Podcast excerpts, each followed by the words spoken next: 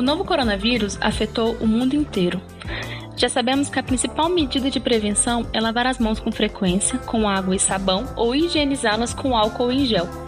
Mas como garantir condições de higiene para populações em situação de vulnerabilidade ou de rua que muitas vezes não têm condições mínimas de sobrevivência? Como tomar cuidados para frear o contágio pela Covid-19 nas populações e territórios mais expostos à contaminação, sem acesso à informação e abrigo? Esses e outros assuntos serão tratados no nosso podcast Viralizados, uma produção da Fiocruz Brasília. Recebemos diversas perguntas sobre o assunto nas nossas mídias sociais.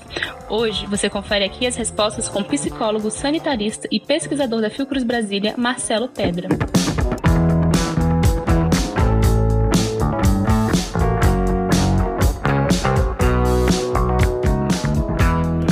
Acolher centenas de pessoas em situação de rua no mesmo espaço sem aumentar a exposição? É, certamente os, os espaços de acolhimento institucionais precisam ser revistos, né?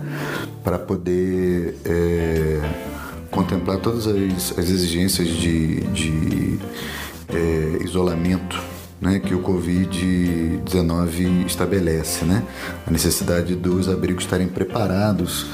É, não só para a questão da necessidade de isolamento, né, distância entre as camas, é, a necessidade, a possibilidade de ter algum tipo de normativa que oriente né, essa, essa, essa necessidade.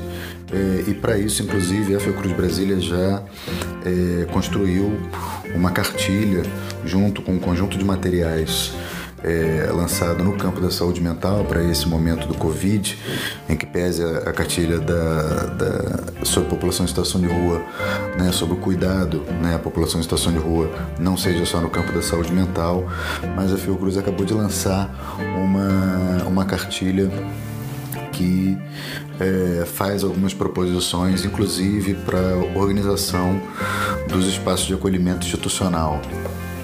Prevenção combina com informação e informação de qualidade, confiável, segura e atualizada. Compartilhe esse podcast com seus familiares e amigos. Se você ainda não achou a resposta que procurava, mande suas dúvidas para a gente no Facebook ou Instagram. Na próxima edição, a sua resposta pode estar aqui.